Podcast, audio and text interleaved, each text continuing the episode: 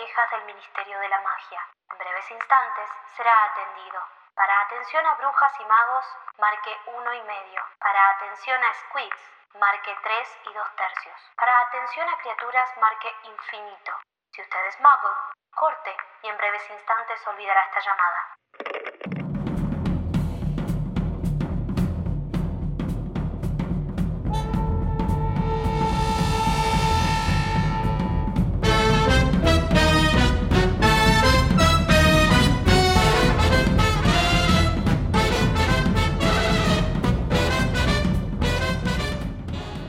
Bienvenidos amigues a este nuevo episodio, a esta nueva temporada de Las Quiquillosas. ¡Ay, qué emoción! Hola amiga, ¿cómo estás? Hola amiga. ¿Me puedo bajar de este Hola tono? amiga. Bajemos, bajemos. Hola amiga, ¿cómo Bajemos. estás? Hola amiga. Sí, sí, volvimos. Volvimos. Y bueno, como ya saben, porque lo dijimos muchas veces en este podcast, cada temporada de las Kikis va a ser un libro de la saga, así que la bienvenida a Harry Potter y la Cámara Secreta. Sí, aplausos. Sí, bueno, salimos de la piedra filosofal finalmente para meternos en este librito que yo amo muchísimo porque es Remil Sí. O sea, es, Mal. es verde. arre. El homenaje a Slytherin. sí, sí. Claro, Es igual verde. sí, posta, me encanta. Creo que es recontra subestimado, no se le presta la atención, no se le da el crédito que se merece. Es un librazo. Es un librazo. O sea, amo. Está demasiado subestimado. O sea, Sí. Eh, para mí la gente lo ve muy transición entre, no sé, el primero, porque es el primero y es hermoso, y el prisionero de Azkaban, que, bueno, todo el mundo Está en la ama. cima, claro. Y que nosotros, nosotros también, obviamente. Pero Sí. para mí este libro tiene cosas zarpadas, mal. Eh, tiene mucha relación además con cosas que van a pasar en el futuro. Ya saben, o sea, esas cosas que hace la señora. Que siempre mencionamos, que nos tira cositas al pasar y 500 libros después te las retoma y quedamos todos, what the fuck. Que, claro, sí. Sí, claro, pero a ver, e- e- esta temporada tenemos arañas, criaturas antiguas y asesinas, extremadamente selectivas, ¿no? Sí. Eh, un señor extremadamente egocéntrico, sangre en las paredes, personas petrificadas, o sea, se pone re oscura la cosa. Mal. Acá estamos las niñas cúspide reivindicando la cámara secreta, Of amigues. course, siempre. Así que, para arrancar con toda, con toda, porque se nos postergó muchísimo realmente el inicio de esta segunda temporada. La adultez, la vida nos pasó por encima, básicamente. Fue un arranque de año medio intenso. Eh, nos pasó de Sí, todo. pero bueno, somos brujas viviendo en el mundo Marvel, o sea, Tal tenemos responsabilidades. Sí. No queda otra. Y igual acá estamos, Sí. metiéndole. Eh, además, tuvimos el estreno de nuestro nuevo segmento, Corazón de Bruja. Para darles un for instance, que si no lo escucharon lo puedan hacer ya mismo. La primera edición es sobre Friends, una serie que amamos, ya dijimos, casi tanto como Harry Potter, no sé si tanto, pero está ahí. Recomendamos mucho escucharlo. Sí, totalmente. Así que empecemos ya mismo. Vamos a tomar para este primer episodio los dos primeros capítulos de la Cámara Secreta, que son el peor cumpleaños y la advertencia de Dobby.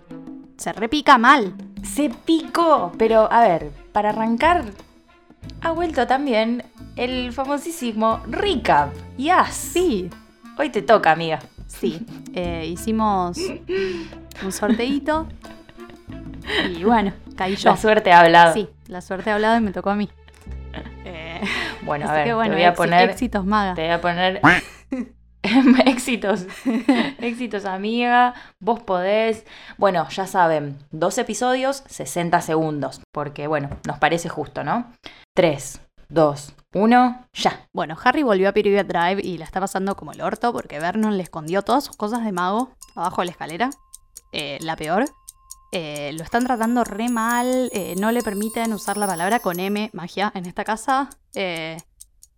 Y mm, bueno, eh, es el cumpleaños de Harry, pero a los Dursley solamente les interesa la cena con los Mason, que van a cerrar un trato con la empresa de Vernon que vende taladros, recordemos.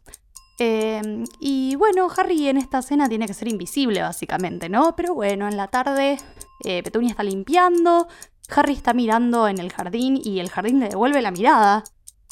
Dudley viene ahí a forrearlo, Harry se le burla, eh, le sale re mal porque Petunia lo hace limpiar todo. Eh, después, cuando vuelve a su habitación, ve a un elfo doméstico que se llama Dobby y que le dice que eh, se va a pudrir en Hogwarts. O sea, y él no puede volver porque es muy importante para, para perderlo. Y bueno, él dice, che, ¿qué? ¿En serio? ¿Ya un minuto? Sí. ¡Ay! Dios.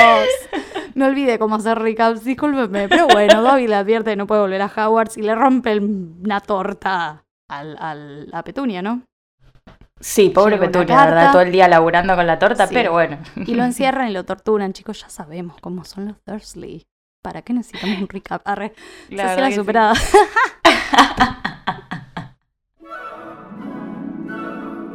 Decidimos tomar dos capítulos y no uno, porque si leyeron el primer capítulo del libro, El peor cumpleaños, veo que no pasa nada, o sea, sí, pero más o menos.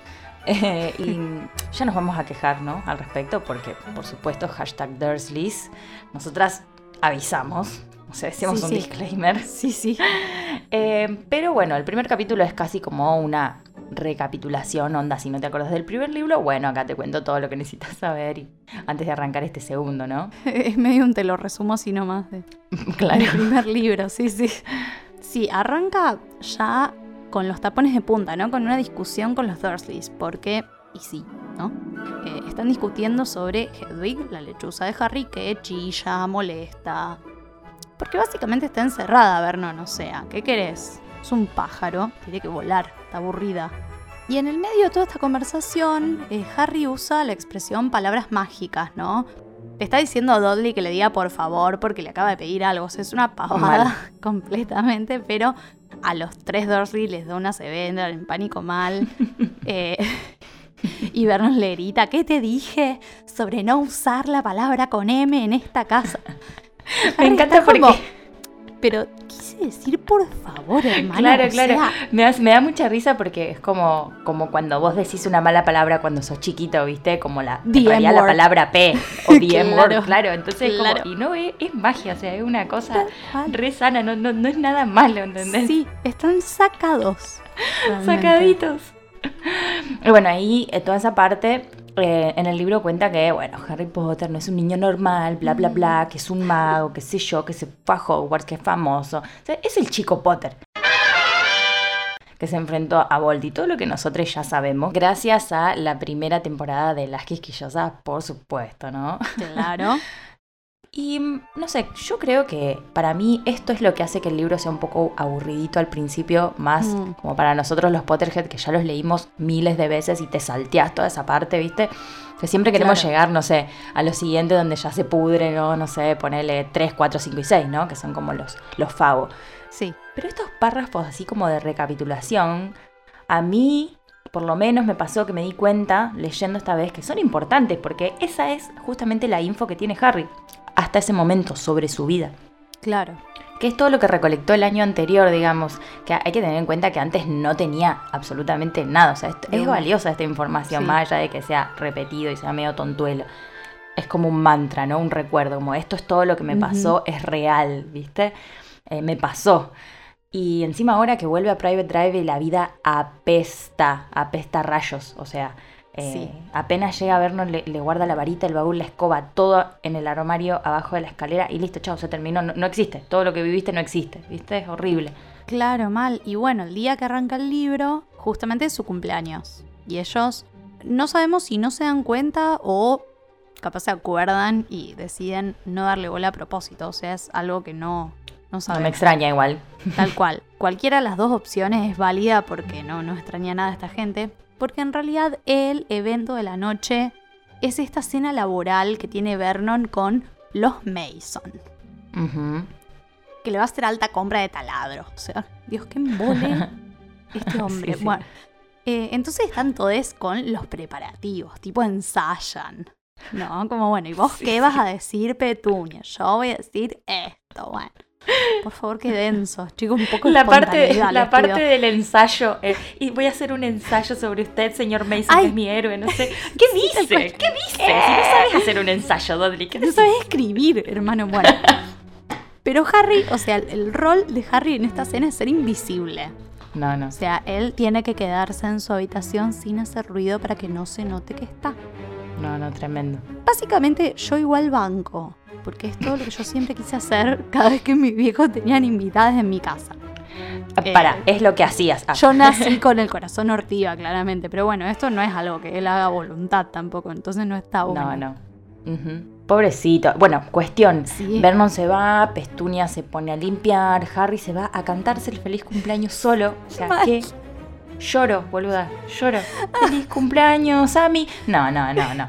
No. O sea, ya es el segundo año que lo vemos hacer eso, porque en el primero como que se, En el se primero dibuja, se, en la se se dibuja la dibuja torta. una torta en el, en el polvo, ¿entendés? No, no Sí, puede ser más miserable, Harry.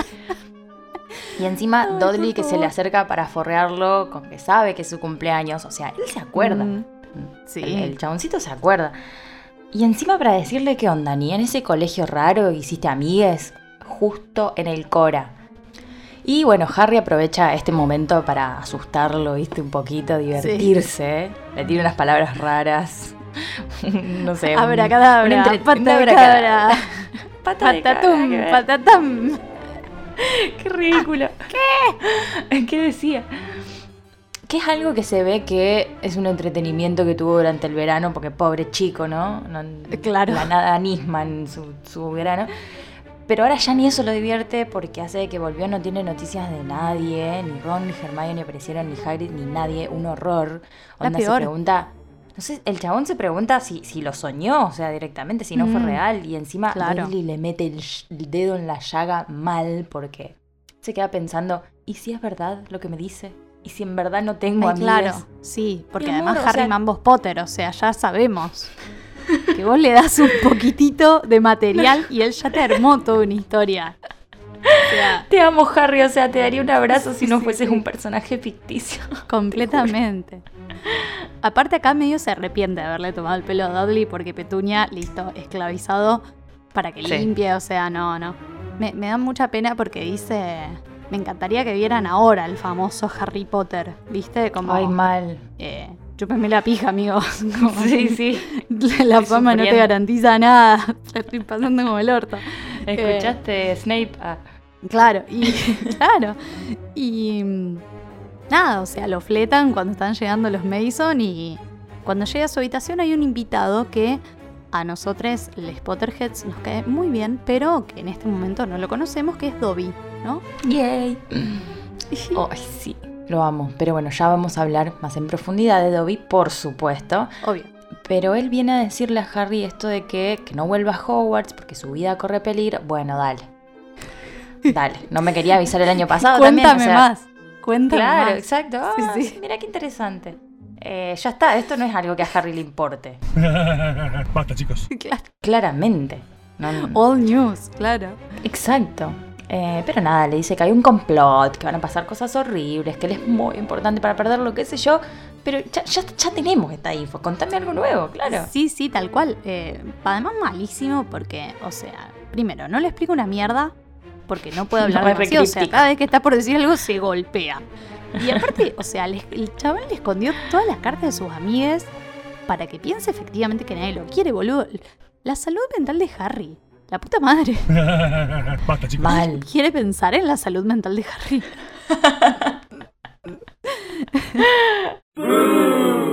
You suck. Sí, pero, o sea, Harry claramente quiere volver a Hogwarts, es lo que más le importa. Mirá si se va a quedar Claro. ahí, donde lo torturan todos los Pero días. de acá sea. prefiero morirme en manos de algo interesante que de los Dursley, o sea. Exacto. Pero claro, si tengo que Acá elegir, me voy a morir igual, amigo.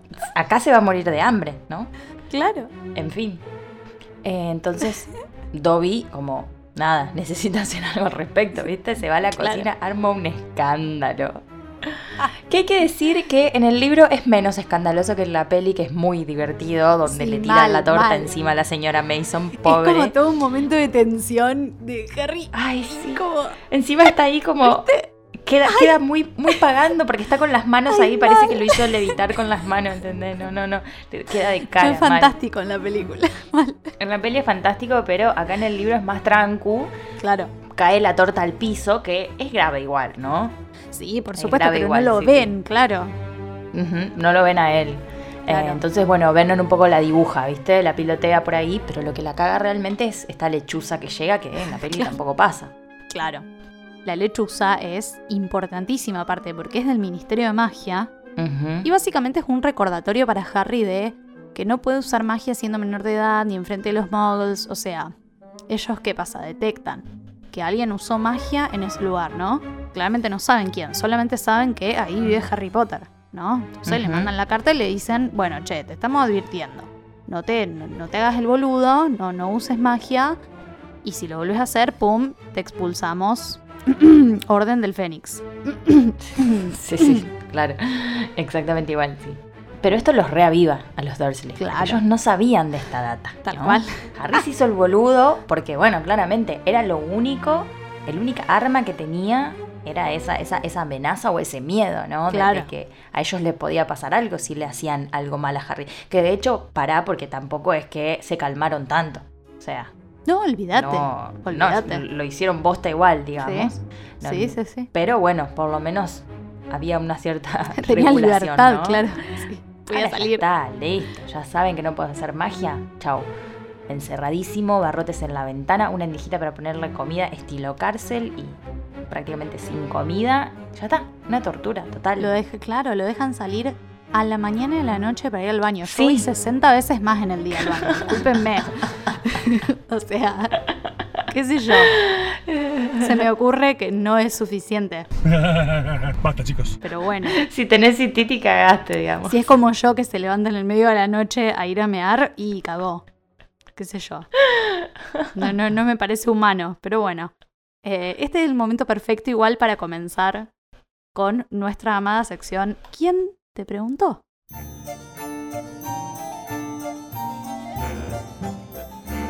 Bueno, nosotras advertimos cuando terminamos la primera temporada que se venían nuevas quejas sobre los Dursley. Sí, Pero, sí, sí, o sea, era obvio, ¿no? Pero qué No seres del digan que no avisamos. Sí.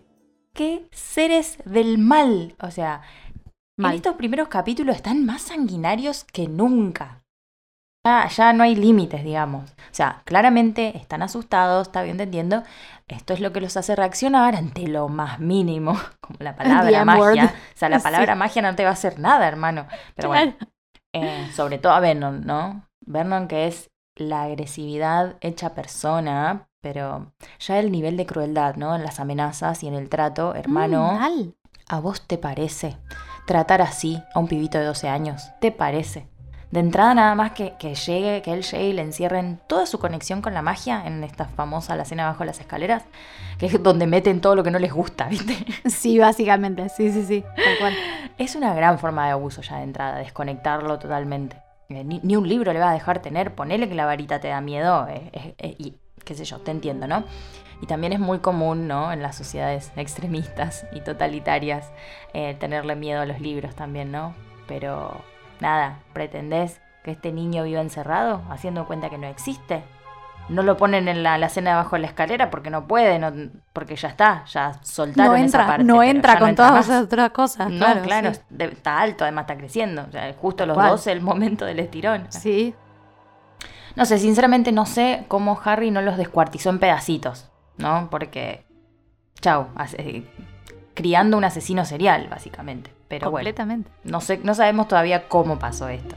Eh, además, boludo, hay un momento, después de, de- de que la cena se va a la mierda, donde Vernon le dice, y voy a citar esta parte, le prometió a Harry que en cuanto se fueran los Mason, le arrancaría la piel a tiras hasta que no le quedara ni un alito de vida.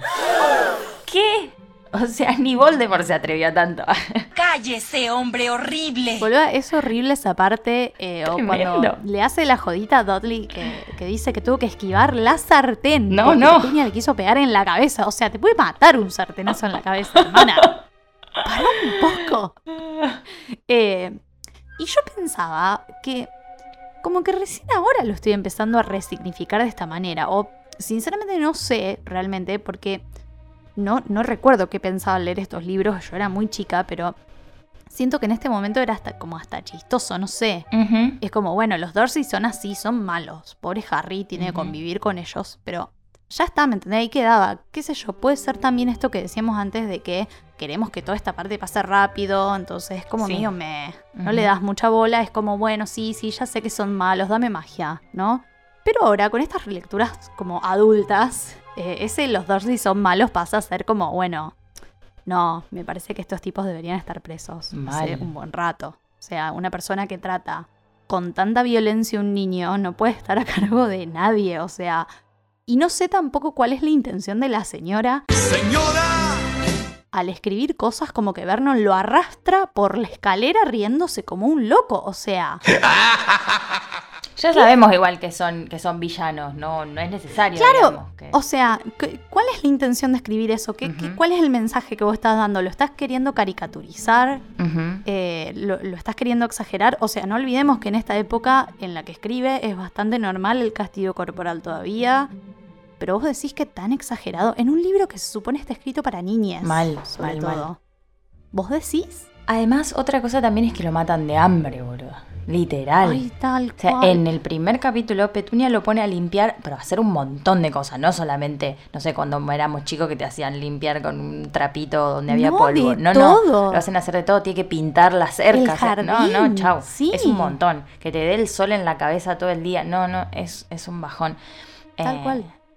Y ni hablar que no lo deja comer. Después, a la noche, cuando van a llegar los Mason, le hace comer súper rápido y le da dos pedazos de pan y un pedazo de queso. O sea, dale no, no. un poco de comida de verdad. eh, no sé. Cocinale algo, sí, una tal cual. O sea, estás cocinando una, una comida espectacular. Dale un pedacito, boludo.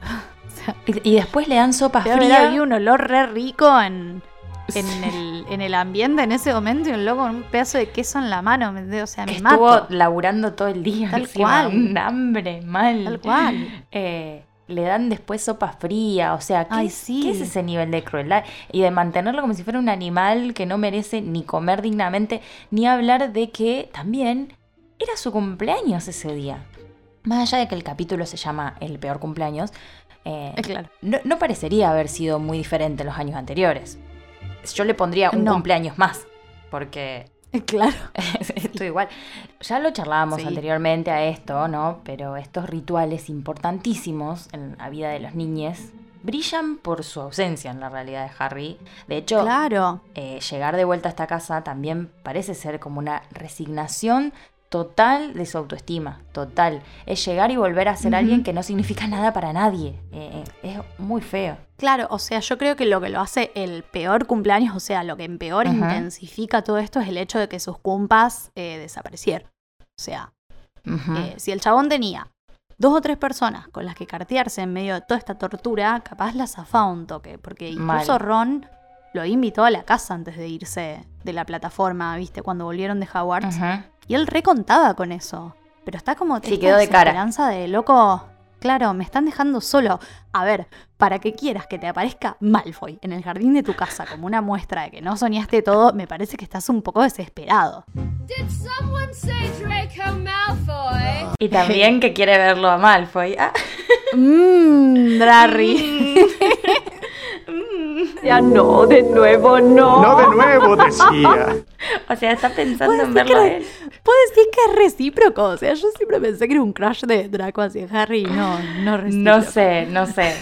Hay a- alguito. Hay una tensión mutua, pero que sí, puede ser viene más del lado de Draco que de Harry, totalmente. Claro, claro, tal Eh, cual. Sí, Sí, sí. sí. Ni hablar. Harry está ocupado salvando el mundo, ese es el tema. Sí, sí, Draco no tiene otra tiempo cosa. Claro, exacto. Real.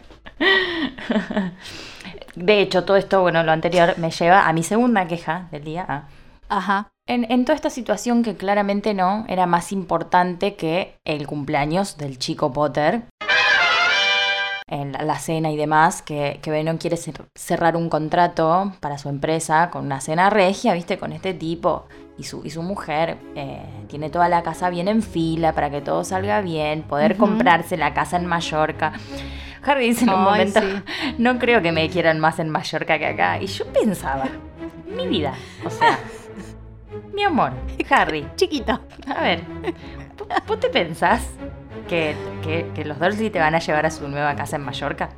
O sea, no, no va a pasar, Dale, mi amor. boludo. Sí, sí. Qué iluso cual. que es a veces. O sea, incluso cuando Venom empieza a hablar del plan del día, de la cena y dice, hoy es un día muy importante, Harry levanta la cabeza, dice como, sin atreverse, sin atreverse a creerlo, como que, ¿qué, qué va a decir? ¿De verdad? ¿Va a decir algo en mi Claro. cumpleaños? Y no, amor, claro que no. Y, y ahí ves que hay por lo menos un, un- un porcentaje chiquitito de Harry que todavía espera algún tipo de reconocimiento, ¿no? Alguna Claro. forma de amor. O sea, Sí. tiene.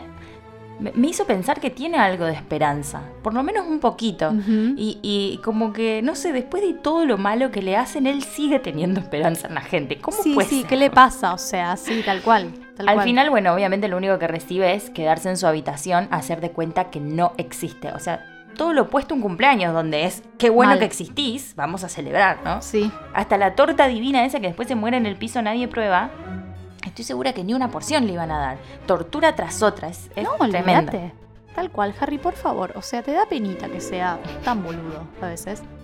También me da un poco de risa que un par de veces, eh, como que decía, había pensado en usar la magia para escapar. ¿Cómo vas a usar la magia, mi amor, mi cielo, mi vida, mi sol?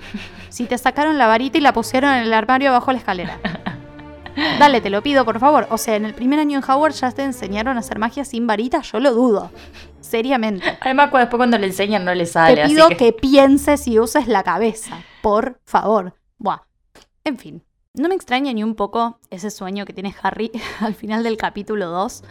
Pobrecito, mi amor, que sueña que es un animalito en exhibición y lo molestan.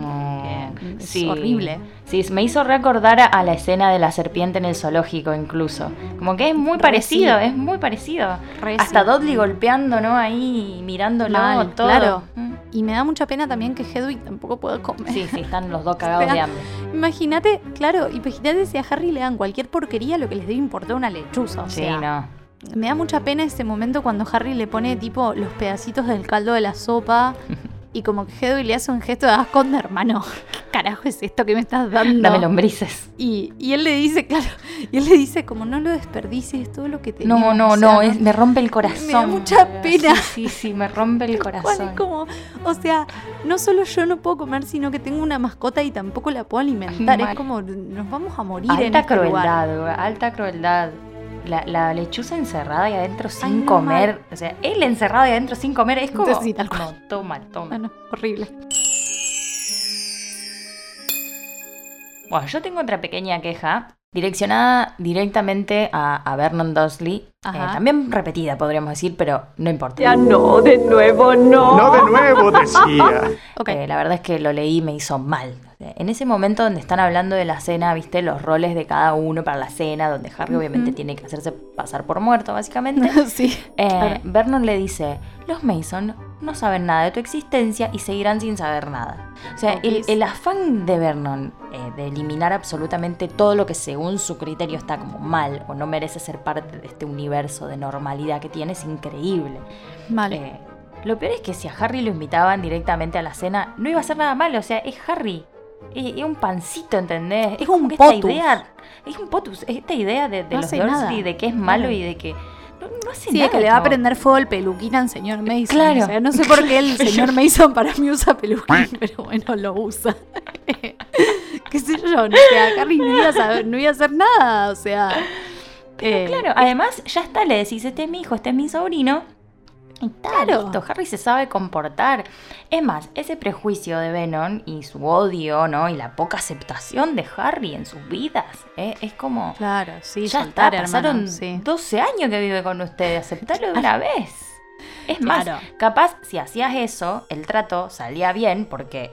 Nada, no llegaba No ninguna llegaba a lechuza pasar- por la claro, ventana. no pasaba nada de esto, sí, caía- sí. Todos podíamos probar la torta, ¿no? Claro. Hasta te pegabas una casa en Mallorca después, te recabió Vernon, la verdad. Tal te cual. recabió.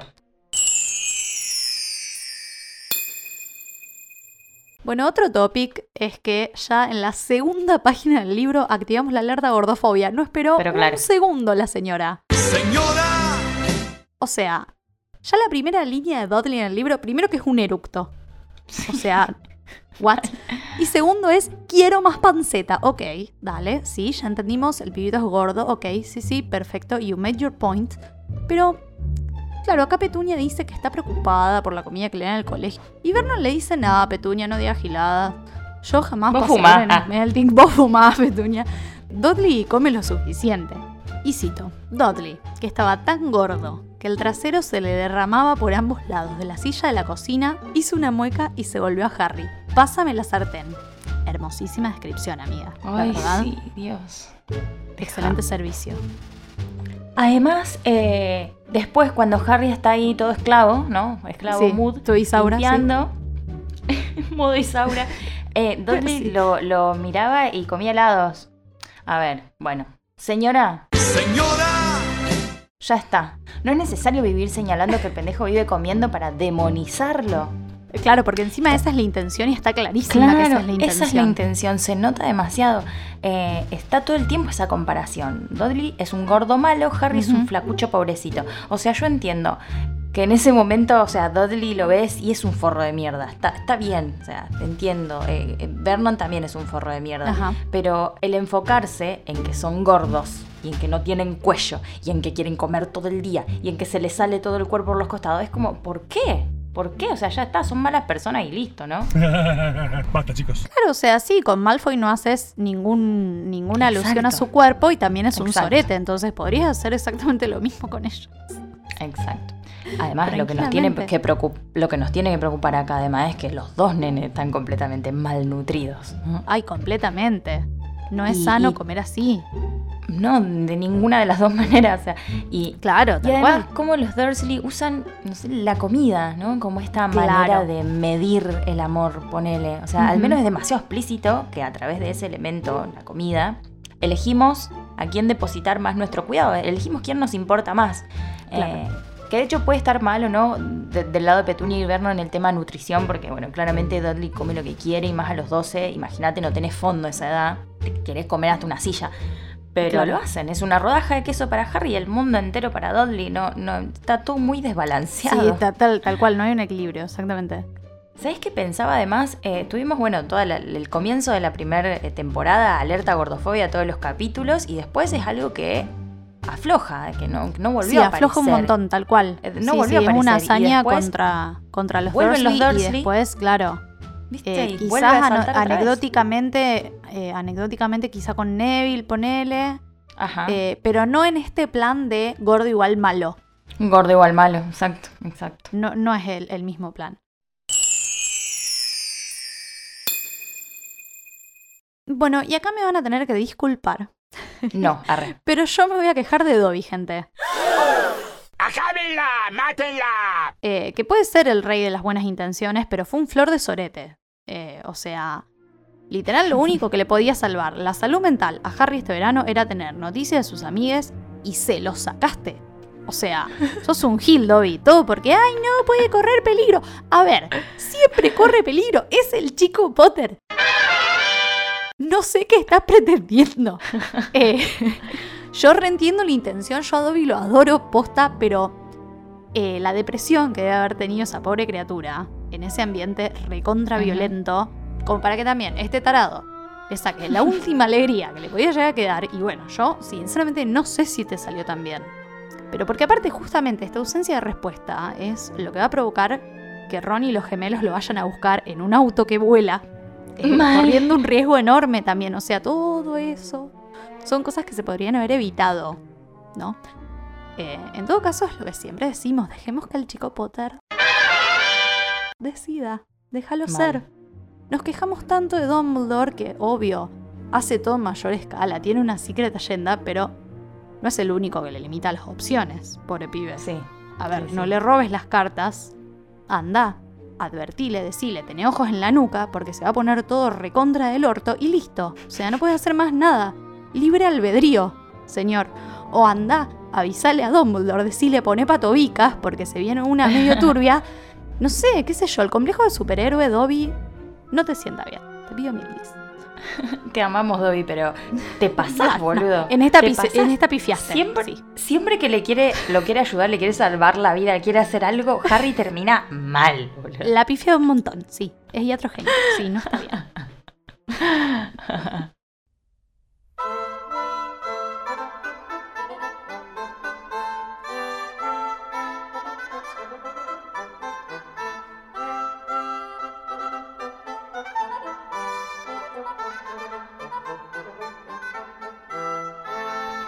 Bueno, acá tenemos algo interesante. Ya. Decidimos empezar la temporada estrenando esta nueva sección porque mm, en el transcurso de la primera temporada nos pusimos a pensar un poco ¿no? en estas criaturas mágicas ¿no? que nos presenta la señora. Señora.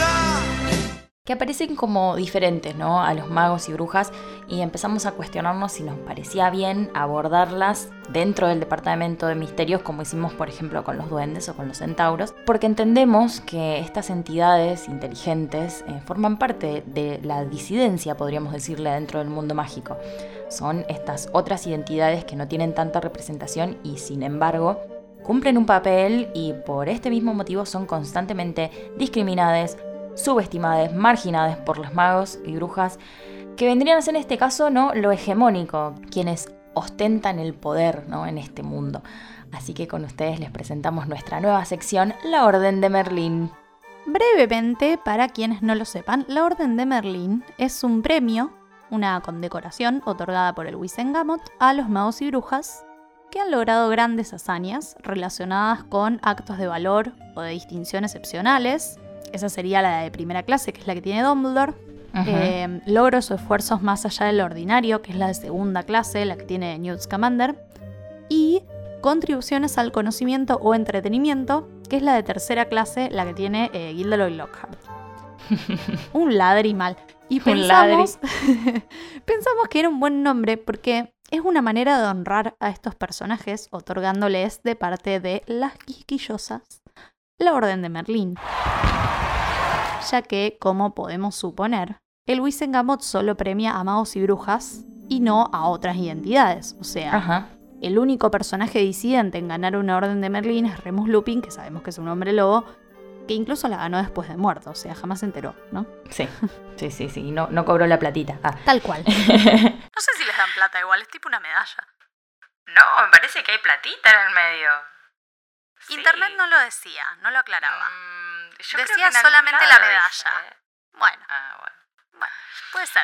En un principio también pensamos en fusionar ¿no? esta sección con la del personaje femenino, pero decidimos separarlas, porque primero esta sección al no tener tantos representantes posiblemente aparezca más cada tanto y bueno, también nos parece que no es el mismo objetivo ¿no? de la sección de personaje femenino o personaje de feminidades, donde resaltamos el rol de las mujeres. Ya que si bien también las mujeres sufrimos nuestra cuota de abusos y subestimación y discriminación, por supuesto ya lo sabemos en todos los mundos, eh, Las mujeres en esta saga siguen perteneciendo a la hegemonía, ¿no? Son brujas y en ese sentido están de alguna manera en pie de igualdad con los magos, a diferencia de las identidades, ¿no? Que buscamos eh, resaltar en esta sección. Ahora sí, hecha esta introducción, queremos estrenar esta sección hablando de los elfos domésticos, dada ¿no? la aparición de Dobby en el segundo capítulo del libro. Así que esta institución llamada Las Quisquillosas está frustradísima ¿no? Ay, sí. con la poca información que hay sobre los elfos domésticos en el canon. Así que, como siempre, vamos a hipotetizar un poco porque se ve que la señora Señora. no tuvo ganas de escribir sobre elfos domésticos, no era algo que le importaba porque ya sabemos que las disidencias no le caen tan bien. No, no, no, tal cual. You suck. Algo que sabemos por la saga es que los elfos domésticos son criaturas mágicas que sirven toda su vida a una familia de magos. En el libro, a Dobby se lo describe como una criatura pequeña, con orejas grandes como de murciélago y ojos verdes saltones del tamaño de pelotas de tenis. También dice que tiene una nariz larga y afilada y que está vestido con algo que parece una funda de almohada, con agujeros para sacar los brazos y las piernas. Como muy andrajoso, muy marginal, digamos. Eh, y sabemos que los elfos domésticos tienen habilidades mágicas y que al igual que los duendes no necesitan una varita mágica para realizar magia. Lo hacen tipo con un chasquido de los dedos, un movimiento de las manos. Después más adelante, gracias a Dobby, sabemos que la única manera de liberar un elfo doméstico es si su familia le regala ropa. Pero esto no sucede porque claramente a estas familias de magos, que generalmente son como las más antiguas, las de plata, como los Malfoy, les gusta tener sirvientes, básicamente. Pero claro. Listo, medio que eso es todo lo que sabemos sobre elfos domésticos gracias a la saga. De hecho, ni siquiera aparecen en Animales Fantásticos de dónde encontrarlos. Newt nos has traicionado. Son recontra ignorados por el mundo mágico en general, así que nos empezamos a preguntar algunas cositas sobre estos seres porque son realmente muy misteriosos. Sí, sí. eh, o sea, en primer lugar, ¿no? ¿Cómo llegaron a estar tan sometidos Claro, a los magos? tal cual. De entrada, ¿no? Sí. Porque, a ver, los elfos domésticos son elfos en realidad. El, el doméstico se lo agregaron después. Tal cual. No, no- no es que nacieron adentro de una alacena con un cepillo o un inodoro en la mano. Tal cual. Sí. Eh, cero crítica, la verdad, el mundo mágico. Cero. Nunca se preguntaron, o sea, ¿qué- Ujú. qué- por, qué, ¿por qué le hacemos esto a los elfos? No, no, es una normalidad, ¿viste? Eh, Basta, chicos. se llaman justamente domésticos porque están sometidos a los magos. Claro. Pero esto tiene que haber empezado en algún punto de la historia, ¿no? Entonces, nuestra pregunta es, ¿cuándo y cómo?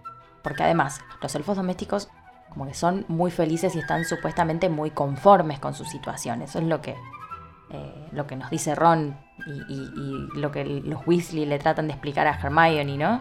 Eh, de que Sí, ellos incluso lo que dicen, pero incluso lo que dicen los mismos elfos domésticos. Exacto, Eh, exacto. salvo Dobby, por lo- Bueno, sí. caído del una catre. oveja negra. Sí, claro. Eh, que incluso encuentran súper ofensivo, eh, vergonzoso y humillante, ¿no? Ser liberados por sus amos. O que les ofrezcan dinero por sus servicios. En realidad, como decíamos, el único elfo doméstico que conocemos que quiere ser libre es Dobby. El resto está completamente alienado y es súper feliz sirviendo a los magos. Y de esto también vamos a hablar un poco más adelante cuando Hermione arma una agrupación política. Claro, se pone a militar, claro. Sí, sí. Pero bueno, no, no nos vamos a meter en eso porque es todo un tema aparte y ya vamos a llegar además. Pero la pregunta que nos importa es cómo llegaron a esta situación de alienación, o sea, en qué momento pasó. Claro, nosotras pensábamos, por ejemplo, en los duendes, ¿no? Que son muy similares a los elfos, tanto físicamente como Ajá. en lo que respecta a sus habilidades mágicas. Porque, o sea, más o menos es lo mismo, ¿no? Sí, son más Ellos vivillos, también. hay que decirlo. Sí, claro, pero ellos, digo, también pueden hacer magia sin necesidad de una varita. Pero pensábamos, los duendes se rebelaron contra los magos un montón de veces. O sea, en la historia de la magia hay eh, rebeliones de duendes, hay duendes famosos por estas rebeliones. Eh, entonces, en la actualidad, los duendes son seres libres y de hecho manejan la economía de los magos, o sea, Claro.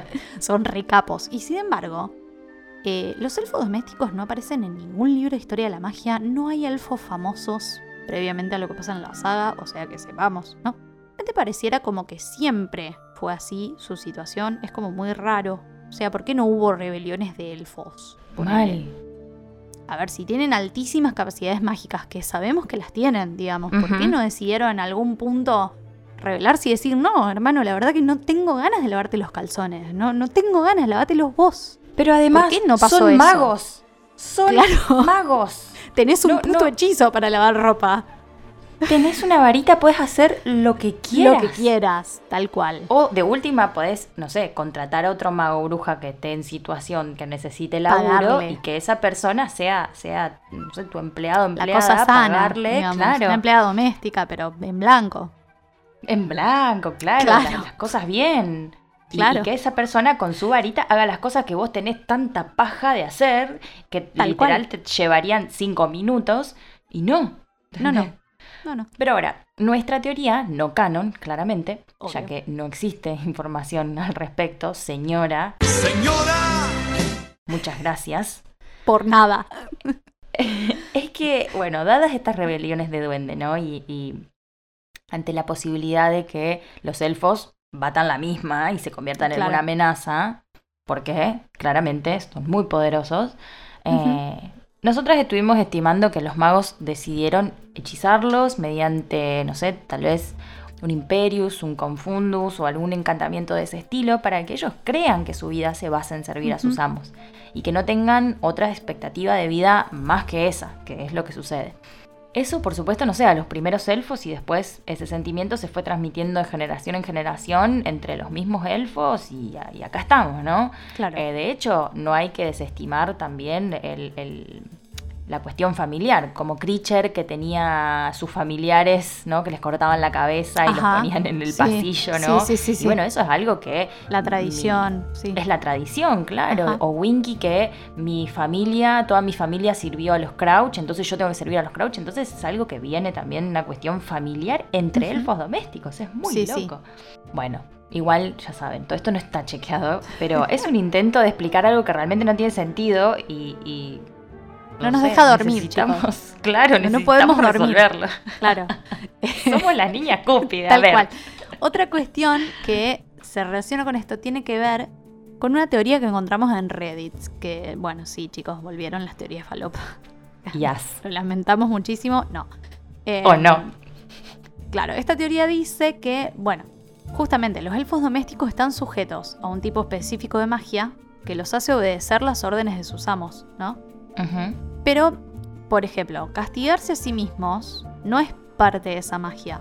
Porque si pensamos en Dobby, ¿no? Él incluso siendo libre, eh, trabajando en las cocinas de Hogwarts, sigue teniendo ese impulso de castigarse cuando habla mal de los. Malfoy, no siendo su, eh, su elfo doméstico ya. Entonces esta teoría plantea que si no es la magia la que los compele a castigarse, tiene que ser algún tipo de instinto biológico. Pero volvemos a lo mismo, cómo se generó este instinto de castigarse. Porque, bueno, los elfos domésticos, ya lo dijimos, no siempre estuvieron sujetos a los magos. Eh, bueno, la teoría de este individuo de Reddit adhiere a la selección natural, a la teoría de Darwin, así que va a intentar dar una explicación a partir de eso. Pero acá hay que pensar también en las características sociales de los elfos domésticos, esto que hablábamos de la tradición. Eh, el hecho de que aparentemente no hay más de un elfo doméstico por familia, por más Ajá. grandes que sean sus mansiones y sus habitantes, digamos, por más famosos, más millonarios que sean, si bien eh, esto de que las generaciones de elfos domésticos sí sirven a una misma familia a través de los años, no hay más de un elfo doméstico por familia y esto es tipo una Claro. tradición. Entonces, esta teoría se pregunta, eh, si cada hogar tiene solo un elfo doméstico, ¿cuándo tienen la oportunidad de reproducirse? Días libres para ir a, No, hacer claro. el, el sin respeto, no hay. Tal cual. Y la única respuesta que tendría sentido es que las familias que poseen elfos domésticos se reúnen y programan eventos para que los elfos domésticos se reúnan para reproducirse. O sea, armarían criaderos de elfos domésticos muy de Handmaid's Tale. Claro. Todo, toda esta teoría. Mal. Ya se pone medio Mal, turbio, mal. claro. Pero tiene sentido. Totalmente. Tiene sentido. Sí, obvio. O sea, además, o sea, vos pensás que estas, no sé, sesiones de crías de elfos domésticos hay que planificarlas con anticipación. Y esto le da a los magos, ¿no? La, la- la posibilidad de asegurarse de que solo los elfos con rasgos preferibles sean seleccionados, ¿no? Para la cría. O sea, claramente para los magos, ¿no? Preferibles para ellos, no para claro, los sí, elfos. preferibles para ellos. Sí, sí, sin duda. Sí. Así, ¿no? Durante muchos siglos, los propietarios de los elfos domésticos seleccionarían elfos para la cría que tuvieran tendencias a disfrutar de su esclavitud, ¿no? Ajá. Para evitar que te salga una oveja negra como Dobby, por ejemplo, que tiene ganas de ser libre y, y que se castigarían automáticamente para, para evitarles problemas a sus magos, a sus magos amos. Claro. Por supuesto que, como todo esto, eh, puede fallar, ¿no? Pueden nacer elfos domésticos con tendencias a rebelarse, como, como pasa con Dobby. Rebelarse contra magos que abusan de ellos. No nos olvidemos que es heavy la, la relación que tienen con Sí, sus claro. familias. No, no es que simplemente son empleados. Pero si es una cuestión evolutiva, tengamos en cuenta de que la evolución lleva mucho tiempo. Ni hablar. Eh, solo pueden avanzar hacia, no sé, el elfo doméstico ideal, entre comillas, una vez por generación. Y en el caso de que esta teoría, ponele, fuese correcta, no tenemos idea cuánto tiempo hace que, que haya comenzado esta práctica de reproducción selectiva. Eh, en definitiva, esta teoría nos hace empatizar, la verdad, muchísimo más con los elfos domésticos Mal. porque no solo es esclavitud, sino que va, mu- va mucho más allá. Estamos hablando de criaderos de esclavos. Básicamente es una práctica muy cruel, planificada y sistematizada, que más allá de la hipótesis, ¿no? Con el mundo mágico, también me hace pensar un montón en los criaderos vacunos, porcinos, Ajá. de aves, etc. Otra cosa, ¿no? Que, que cuesta de generación en generación desandar, es un poco la misma lógica, estamos en ese camino, pero bueno, sigue pasando. Obviamente, del mundo mágico no nos extraña absolutamente nada a esta altura. Ni hablar. No, no, no. Por Y supuesto. como la señora Señora. No nos da información al respecto, nos quedan estas teorías falopas hasta que nos la confirme o las refute o nos deje de importar. Hasta que aprenda español, escuche la quiquillosa y, y diga, che, no, igual no. O sí. O, chicas, es que o muy, muy confirme, bien che, esto. me gusta esto. Sí, Me gusta, lo voy a, lo voy a agregar, lo voy a agregar voy a a-. Pottermore y voy a Sí, hacer sí. platita. Claro. Por otro lado, ya apartándonos del origen de este sometimiento, empezamos a pensar como que otros paralelismos podíamos ver entre la esclavitud a la que están sometidos los elfos domésticos y la esclavitud en el mundo muggle. Porque mm, nos pareció muy similar el hecho de que personas con poder y plata sometan a otras contra su voluntad por considerarlas inferiores, básicamente. Mm. Yo aparte estuve leyendo varias cosas sobre esclavitud porque tuve que rendir, muchachos. Eh, a mí la Como facultad me tuvo, me tuvo cooptada todos estos meses, por eso re- eh, retardamos la, la vuelta de las quisquillosas. Y bueno, o sea, en la época de la colonización de América, eh, el tráfico del comercio de esclavos era el mayor negocio del mundo. O sea, dimensionemos, la mejor forma de hacer plata en el mundo era comprar personas. Es, es horrible pensarlo. Mal, no, no, es impresionante. Pero bueno, eso, era un negocio. El esclavo salía X cantidad de dinero, vos lo comprabas y te lo llevabas a tu casa. Y mientras más esclavos tuvieras, más estatus tenías, por así decir, porque ganabas, te- o sea, tenías más plata, digamos. Esto nos hizo preguntarnos cómo llegaron los elfos domésticos a estas familias de magos, que como ya dijimos son las más antiguas y de plata. ¿no? Ujú. ¿Qué onda? ¿Habrán sido vendidos también? ¿Habrá habido una especie de tráfico de elfos? Porque, si no me equivoco, eh, es en el capítulo que sigue que Ron le dice a Harry que su mamá siempre quiso un elfo doméstico para que planchara. Same. Pero claramente lo- los Weasley, al ser pobres, no pueden ni soñar con tener un elfo doméstico. O sea, es algo que está completamente fuera de sus posibilidades.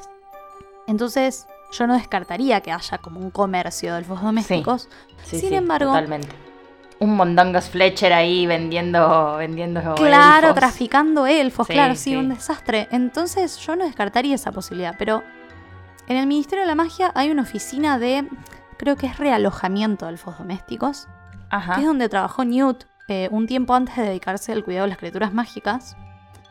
Entonces podemos pensar que esta actividad puede estar regulada por el Ministerio. Ujú. Eh, no lo sabemos realmente porque a la señora Señora. le pintó hacer silencio sobre esta cuestión. Eh, no sé si se Como nota que estamos otras, completamente indignadas. Claro, sí. Mal, sí. Sí, sí, sí.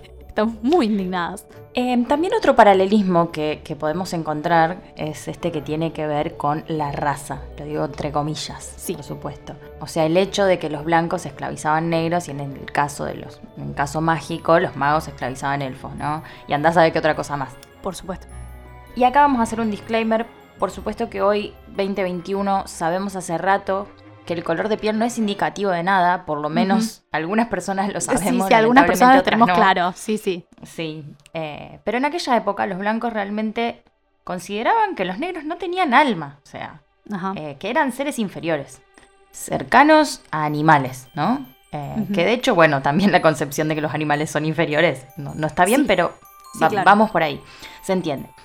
Y esto era recontra necesario, eh, porque si se les ocurría pensar que estos tipos tenían un alma igual que la de ellos, todo el negocio de la esclavitud se iba de pique a la mierda y ellos se iban todos al infierno. O sea, estaban obligados a creer esto porque encima era una sociedad muy católica también en el pasado. Claro. Entonces, ni en pedo nos vamos al, inf- al infierno por tener No, esclavos. sí, ¿no? si vos sos un cristiano. Así que vamos a encontrar otra que creer que.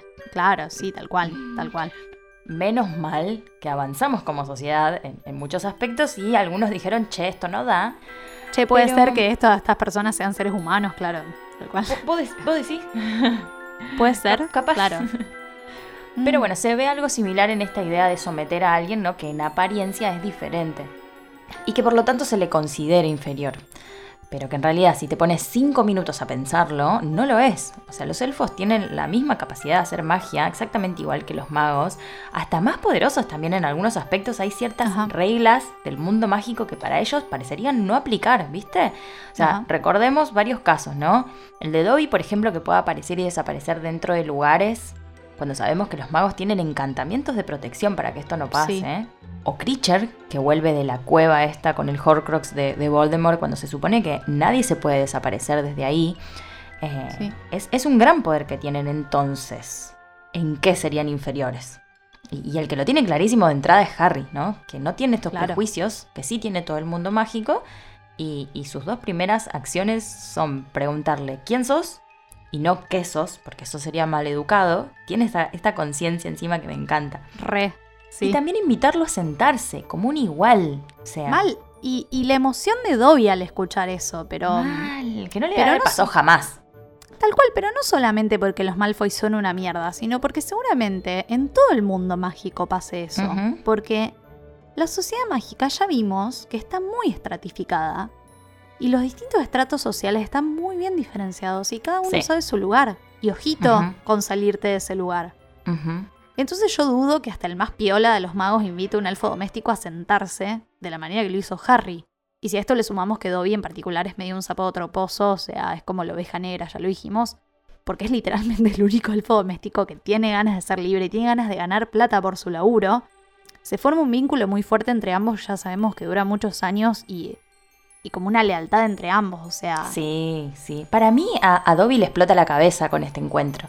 Para mí venía solamente a avisarle esto y se encontró con otra historia. Porque- Claro, o sea, él viste que, que le dice como yo, yo he escuchado cosas sobre tu bondad y como cosas así, pero... Esas cosas las dirá con- Malfoy. Ah. ¡Ay! Esas cosas las dirá Malfoy.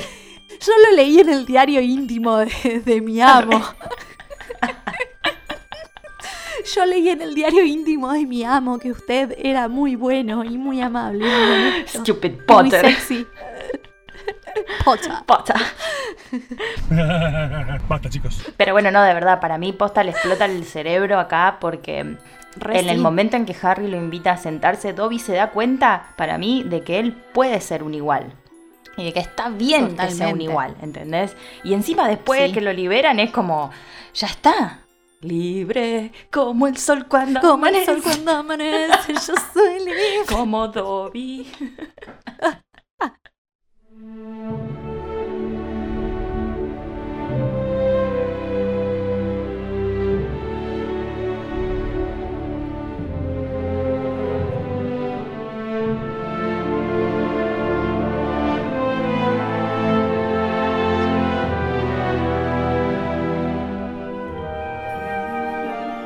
Bueno, también renovamos este espacio, que nuestra primera temporada era simplemente un ratito, ratito, Ratito. que nos tomábamos para leer una frase o un párrafo que nos gustara del capítulo que elegimos. Pero bueno, sentimos que muchas veces esto se nos iba de las manos y no era tan breve Como todo. pensábamos que iba a ser. claro. Así que decidimos darle el estatus de sección porque se lo merece. La verdad que O sea, sí. salen cosas muy lindas de acá. La verdad que sí. Y como siempre les recomendamos que hagan lo mismo, que elijan una frase y que la piensen y está bueno como el ejercicio de, de- de ver qué es lo que más te resaltó a vos, ¿no? Bueno, amiga, empezá. Bueno, estoy en el momento donde Harry y Dobby están hablando y Harry pregunta, pero ¿por qué no los abandona? ¿Por qué no huye ¿no? de su familia? Y responde, un elfo doméstico solo puede ser liberado por su familia, señor. Y la familia nunca pondrá en libertad a Dobby. Dobby servirá a la familia hasta el día que muera, señor. Harry lo miró fijamente. Y yo que me consideraba desgraciado por tener que pasar aquí otras cuatro semanas, dijo. Lo que me cuenta hace que los Dursley parezcan humanos. ¿Puede ayudarlo alguien? ¿Podría hacer algo yo? O sea, elegí ese pedacito porque lo amo a Harry. No puede ser más Sí. bueno. O sea, deja, hermano. Eh, eh, basta. Esa empatía, Ese amigo. level de empatía. O sea, el chabón está Sí. cagado de hambre. Lo hicieron laburar Ay, todo el día. Nadie se acordó de su cumpleaños. Eh, eh, son toda una bosta con él. Sus amigos lo Sus abandonaron. amigos lo abandonaron. Eh, tiene todas sus cosas encerradas en el, en el coso de la alacena. Y así todo, piensa que la vida de Dobby es peor que la suya. Que sí, o sea, si te pones a pensar, sí. eh, Lo es, lo por es, supuesto. por supuesto. sí. Pero ahí está este nivel de empatía de desde el primer momento sentirse un igual con Dobby o hasta, Mm. no sé, te puedo ayudar en algo. O sea, esto es muy injusto, sí, déjame que yo cual. te ayude. Tal ¿Alguien cual. puede hacer algo? Es muy Gryffindor también esta situación. eh, de, de parte de Harry siempre, siempre intentando salvar a alguien, ¿no? Pero nada, Sí. lo amo. Me, Y aparte también, eh, esto, esta ventaja, entre comillas, de vivir alejado del mundo mágico, Ajá. de no conocer como las reglas, entre comillas, del mundo mágico, porque, bueno, ya, ya un par de veces lo hemos dicho de que si él hubiese sido criado en el mundo mágico, quizás Sí. sería como una copia, una copia de James Potter y, y dudo que James Potter le hubiese mostrado esa empatía a un elfo doméstico, por más que sabemos que era una buena persona en el fondo. posiblemente tenían elfo doméstico, ¿qué decirte? No sé si eran tan de plata. No, pero sí eran O sea, eran de plata, pero. claro. Y pero tenían una casita de mierda, o sea, no tenían una Bueno, mansión. ellos como los dos, Black. ellos dos tenían una casita de mierda, Lily y James. Claro, no sé, capaz los Claro, padres. capaz hay, los padres hay del- parte de la historia de los Potter donde cuentan de que el abuelo, me parece, creó esa poción para criar los huesos. Sí. Entonces ahí se hicieron, Sí. se hicieron remillo. Para mí retenían algún, algún que otro elfo. Pero también tienen como algunos eh, esqueletitos en el armario los Potter, pero no me acuerdo. O sea, lo- los Potter son una familia complicada. Sí, ¿eh? Como que no están en, no están en los. eh, ¿cómo En se la llama lista esta de los, Sagrados 28. los Sagrados 28, la lista de, No están en esa lista. de familias de sangre pura. Sí. Claro. Bueno, eh, más allá de, de- de esta hipotetización, ¿no?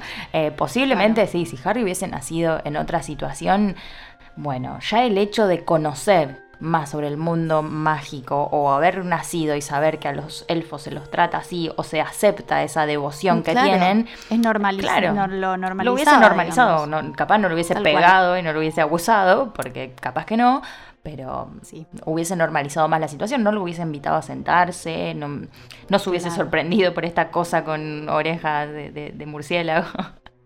Re sí. Bueno, amiga, ¿vos qué elegiste? Eh, yo elegí el final del capítulo 2. Ajá. Bueno, es este momento cuando él está prácticamente muerto de hambre, después de comer esa sopa horrible que le, que le pasó a tía Petunia. Voy a leer un pedazo bastante largo Dale. porque eh, es, es un montón todo.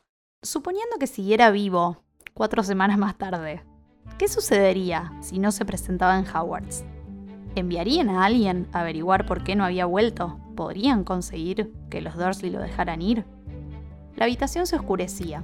Exhausto, con las tripas rugiéndole y el cerebro aturdido por aquellas preguntas sin respuesta, Harry concilió un sueño agitado. Soñó que era exhibido en un zoológico con un letrero puesto en su jaula que decía mago menor de edad.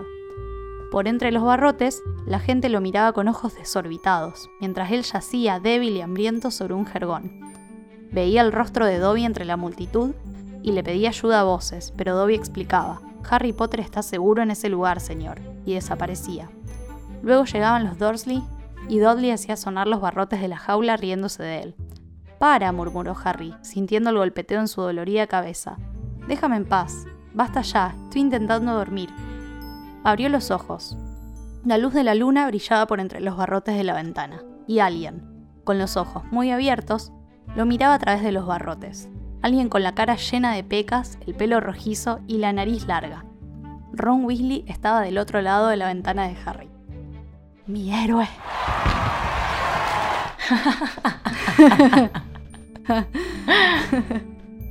bueno, es importante saber cómo termina este capítulo porque, bueno, eh, ya empieza el tercero con el rescate.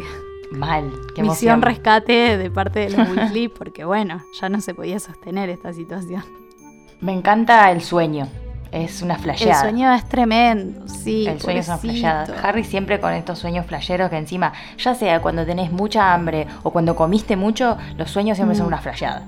Mal. Mal. Mal, mal, mal. Re sí. Y él se siente como re, eh, no sé cómo decirle, on display, como muy expuesto, Ay, sí, muy... Sí, eh, eh, me, me- me están haciendo todo y me tienen acá encerrado, ¿entendés? Y, y me la, estoy- me la Claro. tengo que bancar. Y solo me la tengo que bancar, Claro. no me queda otra. tal cual.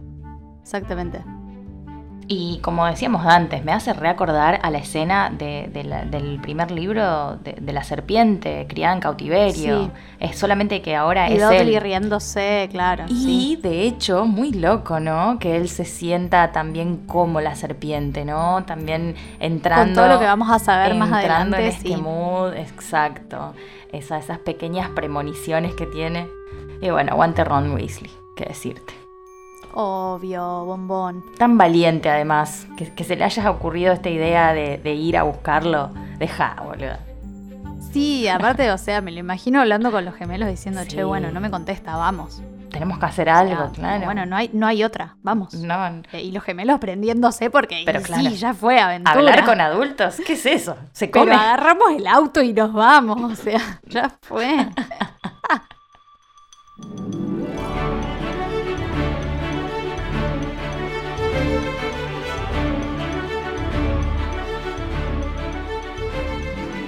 Llegamos al final del principio de esta temporada. Ay, sí, qué emoción. Al fin arrancó, se viene con toda. Sí, me encanta. Bueno, Nos pueden seguir en nuestras redes, arroba las quisquillosas en Instagram y arroba lquisquillosas en Twitter. En Facebook somos Las Quisquillosas Podcast. Y nuestros Instagram personales, si nos quieren escribir o seguirnos, son arroba acorazada con setidos de el mío y arroba elinuts el de Eli. Sí, y este episodio, por supuesto, fue producido por nosotras, Magardisi y Eli Rojas, y pueden encontrarnos en Spotify, en Google Podcast y en iTunes. Así que, por primera vez en esta temporada, alerta permanente, amigues. Que tengan muy buena semana y nos escuchamos la próxima. ¡Sí! ¡Yay! Adiós, amiga. Adiós.